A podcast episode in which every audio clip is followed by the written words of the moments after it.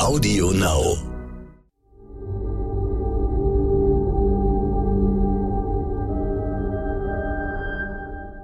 Es ist Freitag, der 29. Juli. Hallo und herzlich willkommen zum Stern-Podcast Ukraine die Lage mit Carlo Masala, dem Militärexperten und Politikprofessor von der Bundeswehr-Universität München und mit mir, Stefan Schmitz, aus dem Hauptstadtbüro von Stern und Kapital. Reden wollen wir über die Ukraine. Da hat Russland Medienberichte entrüstet zurückgewiesen, dass bislang bereits 75.000 seiner Soldaten getötet oder verwundet worden seien. Ist eine Zahl in dieser Größenordnung realistisch, Herr Masala?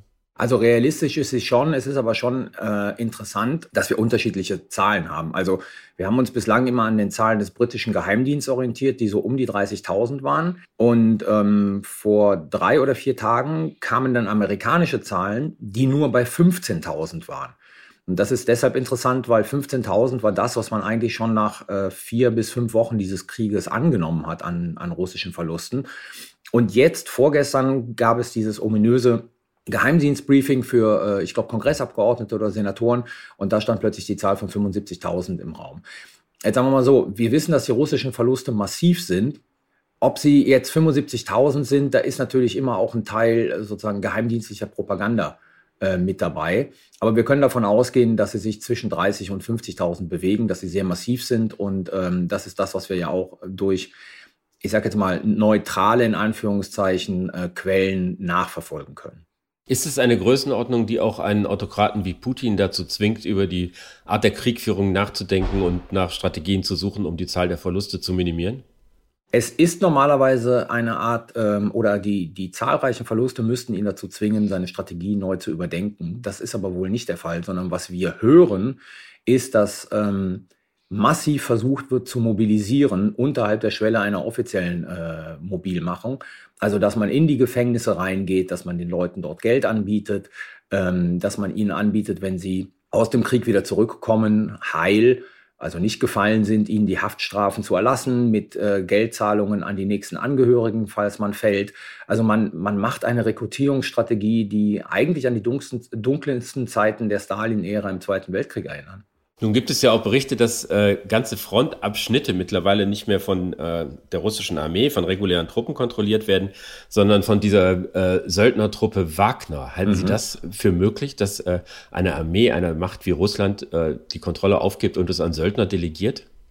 Also jetzt muss man bei Wagner, äh, muss man sehr vorsichtig sein, weil es ist nicht klar, worüber man redet. Wagner ist in Erscheinung getreten als eine Art russische private äh, Militärfirma es wurde aber relativ schnell klar, dass Wagner so ein Hybrid ist. Also es ist nicht eine rein private Militärfirma. Sie arbeitet eng mit dem russischen Staat zusammen.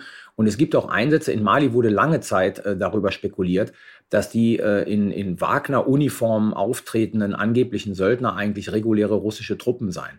Wir hören, dass Wagner für die russische Armee rekrutiert. Also das heißt, dass die Freiwilligen nicht in die Armee gehen, sondern zu Wagner gehen. Ähm, Wagner ist Hybrid. Also wenn Wagner Frontabschnitte äh, Abschnitte kontrolliert, dann können wir da nicht sicher sein, dass es nur Söldner sind, sondern es können auch reguläre russische Truppen sein, weil Wagner halt dieser Hybrid ist. Ist es vorstellbar? Wenn Sie von den Ausgangszahlen äh, ausgehen, da heißt es immer, Wagner hat so ungefähr 5000 Mann unter Vertrag, äh, dann ist es nicht vorstellbar dass Wagner große Teile der Front äh, kontrolliert. Was aber vorstellbar ist, das ist in dem Sinne, dass Wagner die Kontrolle in dem Sinne hat, dass sie das Kommando über Frontabschnitte hat, wo dann auch reguläre russische Truppen sind. Das ist nicht auszuschließen. Aber welche Idee steckt denn dahinter? Was sollte denn ein Staat mit einer großen und mächtigen Armee bewegen, an eine solche Organisation Verantwortung zu delegieren? Das ist doch also ich könnte mir das nur als Zeichen der Verzweiflung vorstellen. Ja, es ist ja ganz einfach so, dass zumindest äh, der Kern von Wagner ja wesentlich professioneller ist als äh, viele der, der russischen Soldaten, die jetzt gerade in der Ukraine kämpfen. Und von daher hat man da wenigstens eine professionalisiertere Truppe, die äh, das Kommando über die Frontabschnitte übernehmen kann. Es ist ein Zeichen absoluter russischer Schwäche, dass sie nicht in der Lage sind, mit ihrer eigenen Armee Frontabschnitte zu kontrollieren, wenn diese Nachrichten äh, der Wahrheit entsprechen. Sie haben ja bereits, als wir am äh, Dienstag miteinander gesprochen haben, angedeutet, dass es Hinweise darauf gibt, dass die lange erwartete ukrainische Gegenoffensive im Süden des Landes nun begonnen hat. Äh, glauben Sie, äh, dass die Ukrainer da in den nächsten Wochen angreifen werden? Ich glaube, die Ukrainer haben gar keine andere Alternative, als in den nächsten Wochen den Versuch zu unternehmen, ähm, diese Gegenoffensive zu starten. Weil wenn sie die nicht ähm, starten, dann müssen sie befürchten, dass sozusagen sich die russische Armee weiter mit ihrer massiven Feuerkraft und äh, der, den, dem, dem Personal, das ihnen zur Verfügung steht, Kilometer um Kilometer äh, in die Ukraine eingraben und letzten Endes die Landbrücke dicht machen und damit sozusagen das ganze Territorium von der Krim bis zum Donbass kontrollieren. Also von daher muss diese Gegenoffensive kommen, ähm, wenn die Ukraine auf der Ebene staatliche Armee gegen staatliche Armee diesen Krieg weiterführen möchte, um Territorien zurückzuerobern. Sehen Sie die ukrainische Führung auch unter Druck, eine solche Offensive zu starten, schon um den Westen das Signal zu geben, äh, eure Unterstützung und eure Bereitschaft, Kosten zu tragen, ist nicht umsonst, es trägt irgendwie Früchte, wir kommen voran? Na, ich glaube, es ist weniger ein Signal an den Westen, äh, das die ukrainische Führung geben muss, sondern auch ein Signal nach innen. Ähm, man hat sich ja in den letzten Wochen rhetorisch zumindest sehr weit aus dem Fenster gelehnt. Also ich erinnere daran an, an Aussagen wie, wir werden uns die Krim zurückholen, wir werden uns den Donbass zurückholen.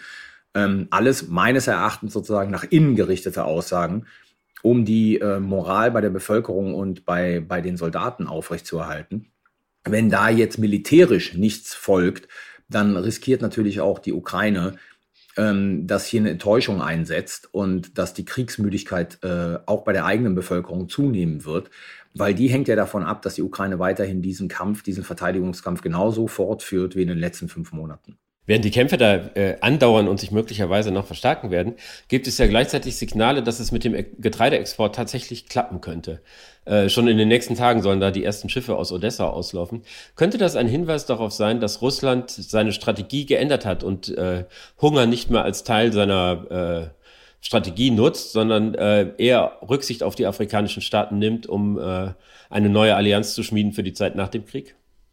Naja, ich würde sozusagen ähm, als, als dialektisches Momentum sehen. Ähm, die Produktion von Hunger ermöglicht es jetzt der, der russischen Föderation, als die, die großen Gönner in Afrika aufzutreten. Und es ist ja nicht äh, umsonst, dass Lavrov sich jetzt auf diese Afrika-Reise begibt oder schon da ist, äh, nachdem dieses äh, Abkommen vereinbart worden ist, weil er sich dort dann als derjenige präsentieren kann, der sich um die Belange der afrikanischen Staaten kümmert. Er wird dort sicherlich das Narrativ verbreiten, dass der Export von Getreide nicht möglich war, weil die Ukrainer die Häfen vermint haben und weil die EU die ähm, russischen Getreideexporte mit Sanktionen belegt haben. Also beides sozusagen Interpretationen, die von vorn bis hinten nicht stimmen.